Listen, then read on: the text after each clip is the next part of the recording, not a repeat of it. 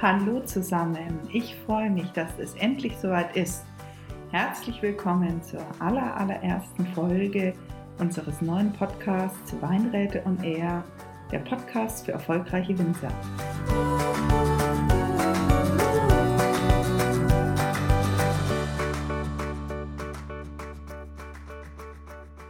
Wie ihr ganz schnell feststellen werdet, bin ich keine ausgebildete Radiosprecherin und dieser Podcast ist ein neues Experiment von den Weinräten. Also bitte seht es mir nach, wenn ich hier nicht äh, perfekt spreche, beziehungsweise äh, auch die Tonqualität ab und zu schwankt.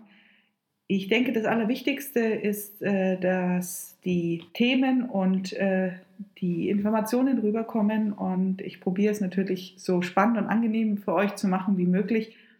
Aber auch ich bin am Üben, von daher freue ich mich natürlich auch immer über Feedback. Und jetzt fangen wir mal an. Jawohl, herzlich willkommen. Ziel des Podcasts, warum wir das machen, ist ähm, der Wunsch, neue Impulse zu geben für die Weinbranche. Die Weinbranche verändert sich rasend in den letzten Jahren, insbesondere zum Thema Vertriebskanäle erzähle ich euch nichts Neues.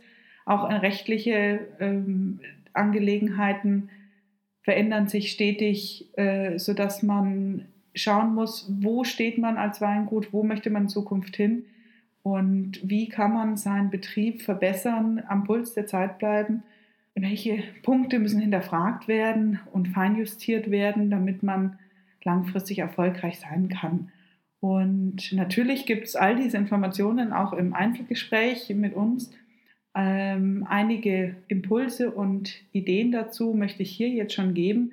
Wir werden äh, daher auch erfolgreiche Winzer und ihre Konzepte anschauen. Das sind, äh, ist eine Interviewserie, die geplant ist hier im Podcast.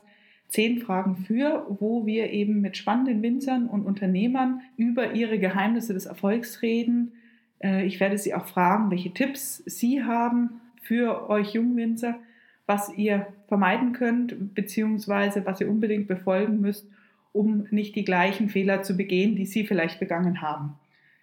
Es wird des Weiteren auch Interviews und Gespräche mit Branchenexperten geben zu gewissen Themen, sei es zum Beispiel die Kostenrechnung, ein absolut essentieller, wenn auch trockener Part, wenn man mit dem Handel erfolgreich und langfristig zusammenarbeiten möchte, seine Preise richtig zu kalkulieren seine Grenzkosten zu kennen und ähm, für die verschiedenen Produktkategorien genau zu wissen, wo man steht, um auch wirklich in Verhandlungen treten zu können.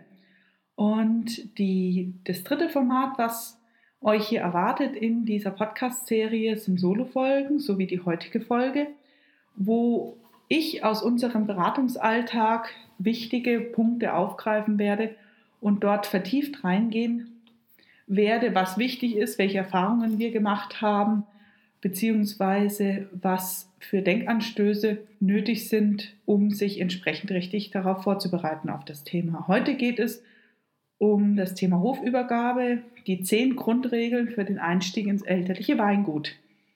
Aber bis wir dahin kommen, möchte ich euch noch ein bisschen was über den Podcast und über die Weinräte erzählen. Den Podcast findet ihr natürlich auf unserer Webseite unter www.dieweinräte.de-podcast. Dort werdet ihr in Zukunft alle Folgen, so wie sie veröffentlicht werden, finden. Und es gibt auch direkt einen Player auf der Seite, sodass ihr sie dort anhören könnt. Natürlich könnt ihr uns auch auf iTunes oder Spotify abonnieren und so automatisch daran erinnert werden, wenn eine neue Folge online geht. Falls ihr kein festes Abo wollt, haben wir natürlich auch die Möglichkeit, ähm, euch über ein Newsletter zu informieren. Dort äh, auf der Webseite von uns findet ihr den Link, könnt ihr euch eintragen lassen und dann kriegt ihr eine Nachricht von uns via E-Mail, dass äh, eine neue Folge zur Verfügung steht, worum es geht und noch das ein oder andere spannende Info bei uns aus dem Unternehmen. Und natürlich wir, arbeiten wir auch mit Facebook. Dort werden wir auch immer posten, wenn es neue Folgen gibt. Wir freuen uns auch immer über Feedback und Kommentare zu den Folgen, andere Themen, die ihr vielleicht spannend findet, worüber ihr hier in dieser Serie gerne mehr hören wollt, was euch dran gefällt, was euch weniger gefällt, was wir besser machen können. Und das könnt ihr sowohl im Facebook ähm, unter dem jeweiligen Post hinterlassen, eure Kommentare, oder natürlich auch auf iTunes, eure Rezensionen. Freuen wir uns immer sehr. Da helft ihr uns, äh, bekannter zu werden und natürlich auch in dem Ranking zu steigen, sodass mehr Leute teilen und äh, Teil der Community werden und ähm, sehen, dass es uns gibt. Und natürlich könnt ihr uns auch schreiben unter podcast.dieweinräte.de, Weinräte mit AE. Ähm, könnt ihr uns direkt erreichen, in die Redaktion reinschreiben und dann habt ihr den Draht zu uns. Jetzt habe ich ganz vergessen, mich vorzustellen. Ihr seht, es ist wirklich äh, die erste Folge. Mein Name ist Natascha Popp. Ich bin Mitgründerin der Weinräte bzw. der Wein- und Rat GmbH. 2014 habe ich zusammen mit Erhard Heidlinger die Firma gegründet. Früher kamen, kam ich aus der Unternehmensberatung mit dem Spezialgebiet Hotellerie. Dort habe ich für eine Firma gearbeitet, die insbesondere ähm, Hotels saniert hat im Auftrag von Investoren, damit diese maroden Hotels wieder verkaufbar waren. Dort hatte ich dann kurz bevor ich 30 wurde eine Sinnkrise, was mich dazu geführt hat, mich der Weinbranche zuzuwenden. Ähm, ich bin nach Österreich gegangen, habe dort auf dem Weingut gearbeitet und habe ähm, danach dann mein Studium Geisenheim angefangen, sodass diese Weinwelt mein zweites Leben ist. Ähm, ursprünglich war mein Ziel, ein eigenes Weingut zu haben, doch wie das immer so ist, mit den Träumen, sobald man dann einen kleinen Realitätscheck bekommt, stellt man fest, dass der Traum vielleicht was ganz anderes war, als dann die Realität verspricht. Und die andere Erkenntnis, die ich daraus habe schließen dürfen, ist, man nimmt sich selbst immer mit. Und so bin ich auch nach wie vor eher für, den, für das Thema Betriebswirtschaft als für die reine Önologie zuständig bei uns hier im Unternehmen. Insgesamt haben wir momentan fünf Mitarbeiter, die die ganzen verschiedenen Themen abdecken. Und so stellt sich auch unser ganzes Beratungsangebot zusammen.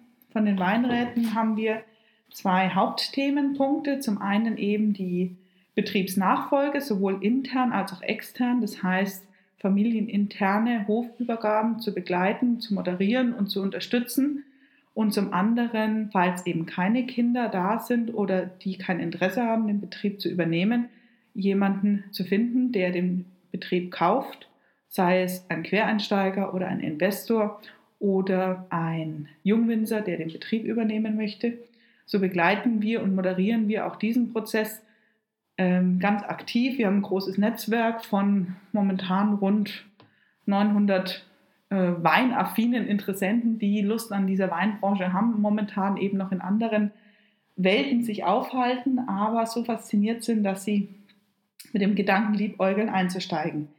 Und da es nicht so einfach ist, immer einen passenden Deckel für den jeweiligen Topf zu finden, gehört es auch hier genug Muse und Spucke dazu, den richtigen, äh, das richtige Match zu machen und den richtigen Interessent zu finden für das jeweilige Weingut.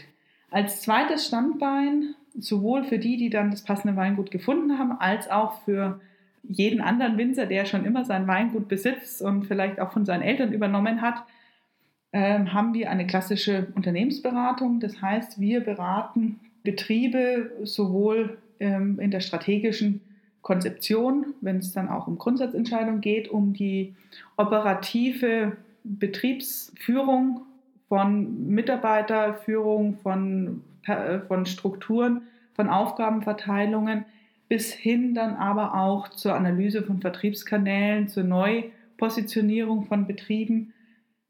Und oft kommen wir in Betriebe, wo das Problem ist, dass der Winzer an so eine gläserne Decke stößt, wie er das beschreibt. Sagen, er kommt aus eigener Kraft nicht über diese magische Hürde hinweg und braucht von daher einen Impuls von außen, was er verändern kann, wo vielleicht momentan seine, sein blinder Fleck liegt, was er in dem Betrieb nicht sieht, ähm, seine selber auferlegte Hürde, worüber er nicht kommt, sodass er seinen Betrieb nicht weiterentwickeln kann. Und da ist natürlich eine Analyse von außen absolut wichtig und führt letztendlich dahin auch, dass, dass der Betrieb so aufgestellt ist, dann um wirklich zukunftsfähig zu sein. All das mache ich, wie gesagt, nicht alleine, sondern ich habe ein ganz tolles Team, das mit mir daran arbeitet. Und insbesondere Erhard Heidlinger, mein, mein Geschäftspartner, der als ehemaliger Winzer und Senior natürlich die andere Seite der Branche verkörpert, äh, sowohl sich reinfühlen kann, wie es ist, einen Betrieb zu übergeben, als eben auch, was das Winzerdasein wirklich mit sich bringt, wenn man mehrere Jahrzehnte in dieser Branche schon arbeitet. Und ähm, ich komme, wie gesagt, eben aus der Betriebswirtschaft, aus der klassischen Unternehmensberatung und habe natürlich da auch eine recht spannende Erfahrung machen müssen, die mir gezeigt hat, wo mein Weg hingeht.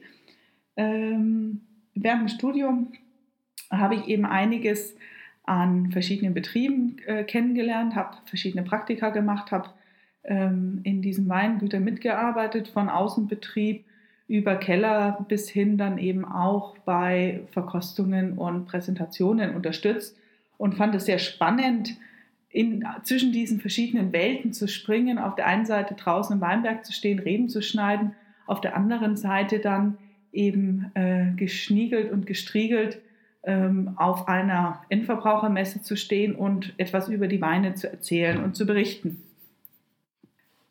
Und da sind wir schon an dem Punkt, wo wir die Einladung zu unserer ersten Solo-Folge haben, das Thema Hofübergabe, was man beachten muss, um eine harmonische und erfolgreiche Übergabe des Weinguts von den Eltern zu bewerkstelligen.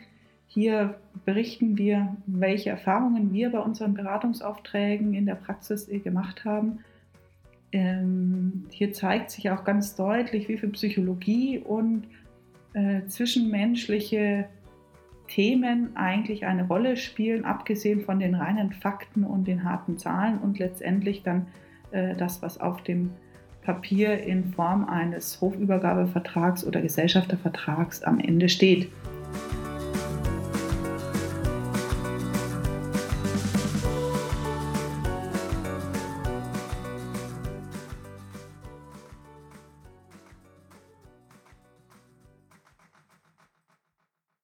In der ersten Solo-Folge von den Weinräten und Er mit Natascha Popp geht es um das Thema Hofübergabe. Bei uns in der täglichen Beratungspraxis ein sehr großes und präsentes Thema, die familieninterne Hofübergabe. Und ich habe mir etwas Zeit genommen und für euch zehn Grundregeln erstellt, die ich habe beobachten können, was wichtig ist, wenn man ein, den Einstieg in das elterliche Weingut plant und wie man diesen Prozess am besten Schritt für Schritt angeht. Diese zehn Grundregeln für eine erfolgreiche Hofübergabe bedeuten natürlich auch viel Arbeit. Und man, ich kann euch allen nur sagen, es lohnt sich durchzuhalten und ich bitte euch wirklich diese zehn Grundregeln zu befolgen, denn am Ende wollt ihr eine harmonische Hofübergabe, wo ihr auch nach mehreren Jahren noch gemeinsam Weihnachten feiern könntet, ein gutes Verhältnis mit euren Geschwistern und euren Eltern habt und ihr sowohl gemeinsam miteinander arbeitet als auch miteinander feiern könnt. Und wie ihr das schafft, ähm, werde ich euch jetzt äh, im Laufe dieses Podcasts Schritt für Schritt erklären. Ähm, ich sage nicht, dass es leicht wird. Es wird intensiv und anstrengend werden, aber glaubt mir, es lohnt sich. Die erste Regel heißt, kläre für dich, ob du den Betrieb wirklich übernehmen willst. Wir sehen es oft, dass gerade die jungen Winzer voller Enthusiasmus und Begeisterung für das Thema Wein sind, aber sich bisher wenig Gedanken darüber gemacht haben, was es bedeutet, Betriebsleiter zu sein und ob sie wirklich ihr eigenes Weingut führen wollen. Weil nur Begeisterung für Wein allein reicht nicht.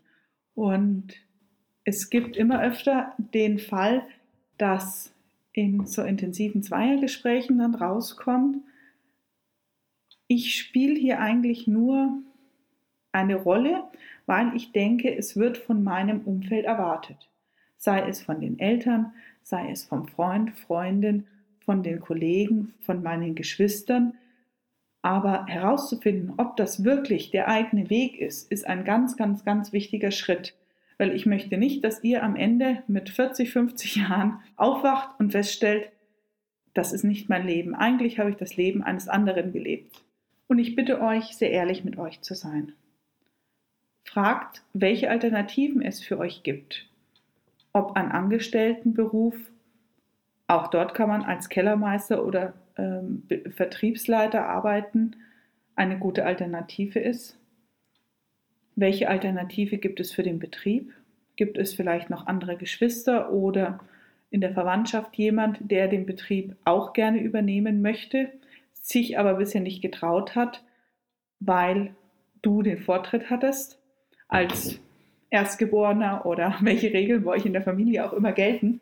Und wenn du dir über diesen ersten Schritt Gedanken gemacht hast und dir ganz sicher bist, ja, ich möchte den Betrieb übernehmen und ich übernehme ihn, weil ich es will und nicht, weil es von mir erwartet wird. Dann kommen wir zur Regel Nummer zwei. Bist du ein Unternehmertyp? Denn als Winzer und als erfolgreicher Winzer vor allem muss man unternehmerisch denken. Und gerade die heutige Zeit wird der Wettbewerb immer stärker, immer schärfer, sodass unternehmerisches Handeln relativ schnell zum Erfolg führt, beziehungsweise auch zum Misserfolg führen kann. Jetzt fragst du dich wahrscheinlich, und woher soll ich wissen, ob wie ich ein Unternehmertyp bin? Es gibt einige typische Merkmale, ganz unabhängig von der Branche, die man mitbringen muss, um erfolgreich zu sein. Zum einen braucht man starke Visionen, starke Ziele und eine Motivation, warum man das Ganze macht und einen klaren Plan. Als weiterer Punkt ist die Risikobereitschaft. Ist es dein Ding, wirklich ins Risiko zu gehen, zum Beispiel auch Schulden zu machen, oder bereitet dir die Vorstellung eher schlaflose Nächte und bereitet dir Sorgen, anstatt eine Motivation bzw. eine Perspektive zu sein, wie du deiner Ziel, deinem Ziel und deiner, deiner Vision näher kommst. Das nächste ist die fachliche Qualifikation. Habe ich wirklich die richtige Ausbildung und vielleicht auch die nötige Berufserfahrung, um einen Betrieb zu leiten? Das nächste ist die soziale Kompetenz. Das ist sowohl gegenüber Mitarbeitern und Kollegen beziehungsweise auch gegenüber Kunden als auch gegenüber den eigenen Familienmitgliedern. Ganz, ganz wichtig. Neben der sozialen Kompetenz braucht ihr und der fachlichen Qualifikation als äh, Winzer braucht ihr natürlich auch das kaufmännische Verständnis. Ich hatte es in der Einleitung schon kurz erwähnt, das Thema Kostenrechnung trägt hier sehr stark dazu bei, zu entscheiden, ist ein Betrieb langfristig wirtschaftlich erfolgreich oder nicht. Weiter müsst ihr euch auch allgemein über das Thema Buchhaltung, Steuern und äh, weitere administrative Dinge Gedanken machen. Ihr müsst euch dort weiterbilden, informieren und äh, den Überblick behalten, sei es, welche Meldefristen es gibt für die einzelnen Themen, welche rechtlichen Regeln und Vorgaben es gibt, auch zur Anmeldung der Saisonarbeitskräfte. Und auch wenn es trocken und hart ist, das ist Teil eures Unternehmertums. Und als letzten Punkt ist natürlich auch das persönliche Umfeld wichtig, ähm, hier zum Beispiel auch zu sehen, unterstützt euer Partner den Plan? Oder ist er eigentlich gar nicht davon überzeugt, dass es der richtige Schritt ist und sieht euch eigentlich in einem ganz anderen Job beziehungsweise in einer ganz anderen Position? Auch Freunde können da ein sehr hilfreicher Spiegel sein, wenn man sie mal ganz ehrlich fragt. Und gute Freunde sagen einem auch ehrlich, ob das für einen der richtige Weg ist oder nicht. Als dritte Regel heißt es ausreichend Zeit bzw. Vorlauf einplanen. Für eine Hofübergabe müsst ihr ganz aller, aller mindestens ein Jahr rechnen, denn es geht nicht nur darum, einen Vertrag aufzusetzen, sondern ganz viele wesentliche Dinge zu diskutieren und zu klären. Und das bedeutet auch, sich bewusst zu machen, was man möchte, was das Gegenüber möchte und wie der Kompromiss dazu ausschauen soll. Und diese Ergebnisse müssen dann natürlich auch mit Steuerberater und Juristen besprochen werden, ob sie Sinn machen bzw. welche Konsequenzen sie haben. Das heißt, diese vielen verschiedenen Zwischenschritte brauchen ihre Zeit. Und da ist die Zeit Not ein schlechter Ratgeber, deswegen bitte ich euch, plant genug Zeit ein. Dann habt ihr auch die Möglichkeit, zum Beispiel noch weitere Hausaufgaben zu machen, Hintergrundinformationen einzufordern ähm, und euch mit den verschiedenen Alternativen auseinanderzusetzen, denn letztendlich ist es euer Leben und eure Zukunft, die ihr hier plant. Und da sollte es euch wert sein, ruhig ein paar Monate mehr dran zu hängen und dafür sicher zu sein, dass das jetzt so der richtige Weg ist.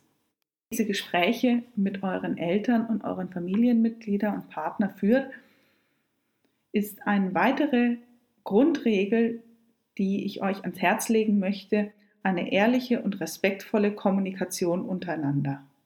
Ihr solltet keine Probleme verdrängen bzw. Angst haben, sie anzusprechen und ihr solltet auch Verständnis für die andere Seite mitbringen. Denn eure Eltern haben ganz andere Bedürfnisse bzw. eine ganz andere Sichtweise auf die Dinge wie ihr. Und das liegt in der Natur der Sache und ist auch völlig in Ordnung.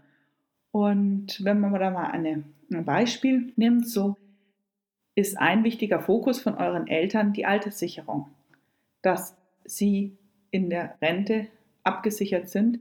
Allein die gesetzliche landwirtschaftliche Rente wird ihnen nur schwer zum Leben reichen, sodass ein Teil ihrer Rente nach wie vor in diesem Betrieb steckt und für sie auch gesichert sein muss, damit sie mit 90 nicht anfangen müssen zu stempeln. Auf der anderen Seite zu dieser Alterssicherung und zu dem eher restriktiven Rangehen stehen natürlich eure Träume und Visionen, welche Ideen ihr habt, wie der Betrieb weiterentwickelt werden soll, äh, welche Möglichkeiten ihr seht, in der Zukunft Geld zu verdienen und natürlich auch bereit seid, ein gewisses Risiko einzugehen. Und da sind wir schon beim nächsten Konflikt, denn eure Eltern haben zum einen einen anderen Erfahrungshintergrund wie ihr. Das heißt, sie haben vielleicht schon den einen oder anderen Fehler begangen, den sie euch jetzt sehen, dass ihr ihn macht. Und wie das bei Eltern so ist, probieren sie einen natürlich auch vor solchen Fehlern zu bewahren und werden daher vielleicht entweder nachdrücklicher oder diplomatischer, je nachdem, was für ein Typ, ähm, euch darauf hinweisen, dass das, was ihr vorhabt, vielleicht keine gute Idee ist. Und das meine ich jetzt hier völlig wertfrei, weil man kann nicht pauschal sagen, welche der beiden Seiten recht hat. Mir geht es vor allem darum, ein gewisses Verständnis zu zeigen bzw. bei euch hervorzurufen, dass die andere Generation immer Grund hat, warum sie das ein oder andere sagt oder tut.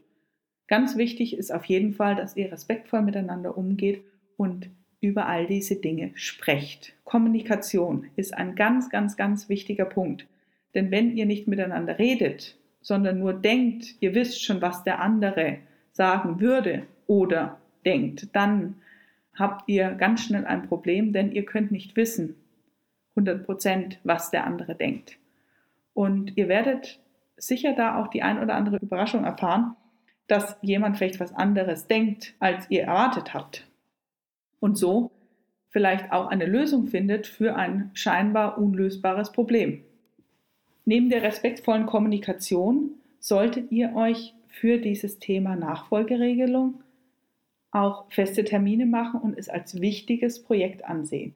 Letztendlich geht es hier um eure Zukunft, die mal nicht so nebenher zwischen Tür und Angel besprochen werden kann, sondern ihr solltet euch dazu ausreichend Zeit und auch Vorbereitungszeit nehmen und dann gemeinsam Termine festlegen, wann ihr euch trefft, um über gewisse Einzelthemen zu reden. Denn auch das Herunterbrechen dieses Gesamtthemas ist ein ganz, ganz wichtiger Schritt, weil sonst steht man vor so einem ganz großen Berg und weiß gar nicht, wo man anfangen soll. Sucht euch für jeden einzelnen Termin ein Unterthema raus, das ihr bearbeitet. Besprecht vorher, worüber ihr reden wollt, sodass jeder Zeit hat, sich Gedanken darüber zu machen. Als nächste Regel heißt es, diese Gedanken und Ergebnisse von jedem einzelnen Termin schriftlich dokumentieren. Hier hat sich gezeigt, dass es zum Beispiel gut ist, einen Flipchart zu verwenden, denn so gibt es am Ende das Protokoll einer gemeinsamen Überlegung. Weil wenn jeder für sich mitschreibt, schreibt jeder unterschiedliche Dinge auf. Und mit einem Flipchart einigt man sich auf eine gemeinsame Wortwahl beziehungsweise auch auf ein gemeinsames Ergebnis und hat auch schön bildlich dokumentiert, für alle gut lesbar, was wirklich die einzelnen Punkte und Ergebnisse sind von dieser jeweiligen Sitzung. In den Show Notes zu dieser Folge werde ich euch auch einen kleinen Leitfaden zur richtigen Gesprächsführung bereitstellen, nach dem ihr vorgehen könnt. Denn was hat sich gezeigt? Reden und miteinander sprechen ist das Schwierigste und Einfachste zugleich. Und hier absolut der Schlüssel dazu, um eine Hofübergabe erfolgreich zu gestalten. Als nächste Regel haben wir den Punkt, dass alle Beteiligten, die hier in diesem Zusammenhang eine Rolle spielen, in der Planung berücksichtigt werden müssen. Das sind sowohl die jeweiligen Lebenspartner, aber auch andere Geschwister, in diesem Fall nicht nur in dem Zusammenhang, dass sie die weichenden Erben des Hofs sind, sondern vielleicht auch inoffiziell Teil des ganzen Geschehens sind. Und natürlich auch die Mitarbeiter oder auch die Großeltern, die vielleicht noch mit bei euch auf dem Hof leben. Auch sie sind alle Teil dieses großen Geflechts, was euer Betrieb ausmacht. Und wenn ihr Veränderungen in diesem großen Geflecht hervorrufen wollt, so müsst ihr alle Beteiligten dieses Geflechts mit berücksichtigen, um auf dem Schirm zu haben.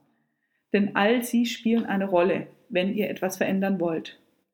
Habt ihr die jetzt alle mit auf dem Schirm, so ist es wichtig, wenn ihr etwa Veränderungen wollt, genau die Aufgabenverteilung der jeweiligen Person festzulegen und mit ihr zu besprechen, genauso wie die Verantwortlichkeiten, wer kümmert sich um was, wer hat sich früher darum gekümmert, ab wann ändert sich was und wer ist zukünftig dafür verantwortlich.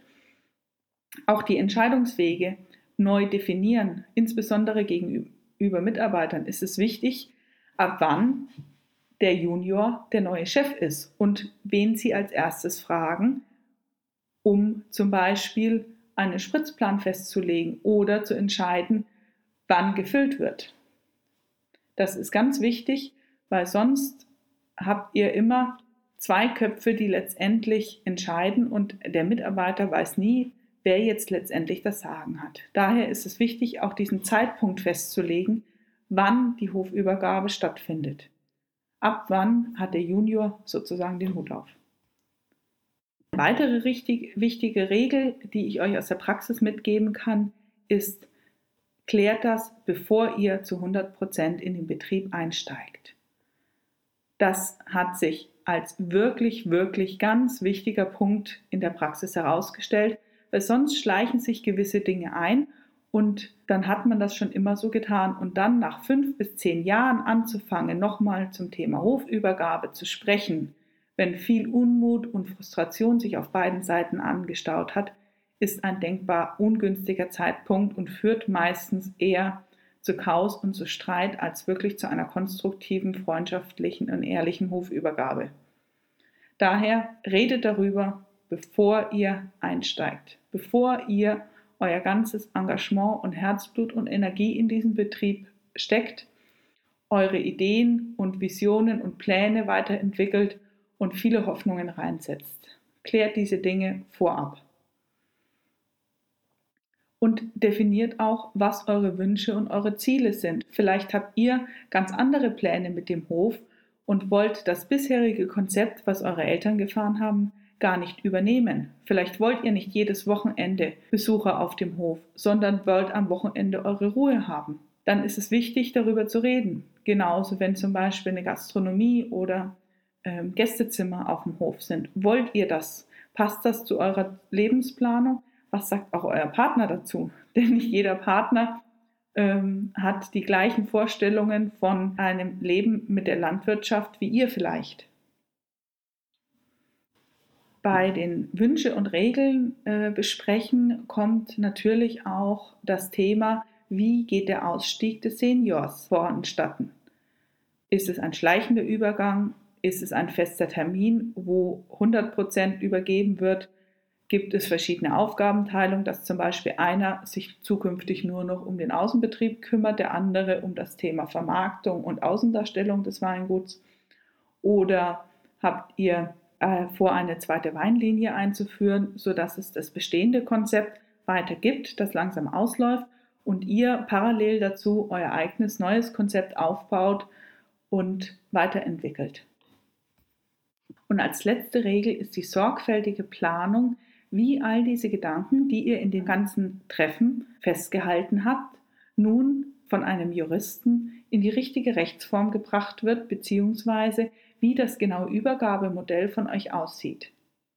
Und hier ist es ganz wichtig, die passenden Berater zu finden, die euch helfen, eure Gedanken so zu sortieren, dass am Ende die Rechtsform bzw. das Konstrukt rauskommt, das euren Wünschen wirklich entspricht.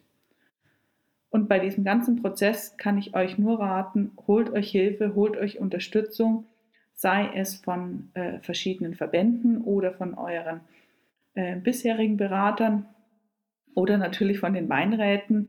Also, um das nochmal alles zusammenzufassen, welche wichtigen Regeln haben wir für euch? Erstens, klärt für euch, wollt ihr den Betrieb wirklich übernehmen und ist es wirklich euer Wunsch oder der Wunsch eines anderen? Zweitens, klärt für euch, seid ihr ein Unternehmertyp, seid ihr bereit, das Risiko zu tragen oder fühlt ihr euch vielleicht als Angestellter viel wohler? Nicht jeder ist Unternehmer und muss es auch nicht sein.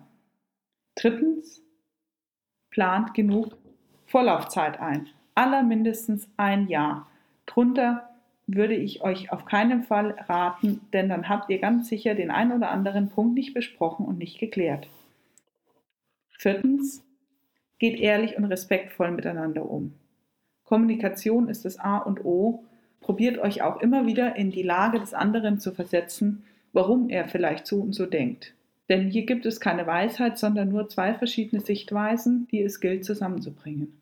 Fünftens, seht die Nachfolgeplanung als wichtiges Projekt, macht feste Termine aus, wo ihr euch über einzelne Themen unterhaltet und definiert auch die verschiedenen Unterthemen.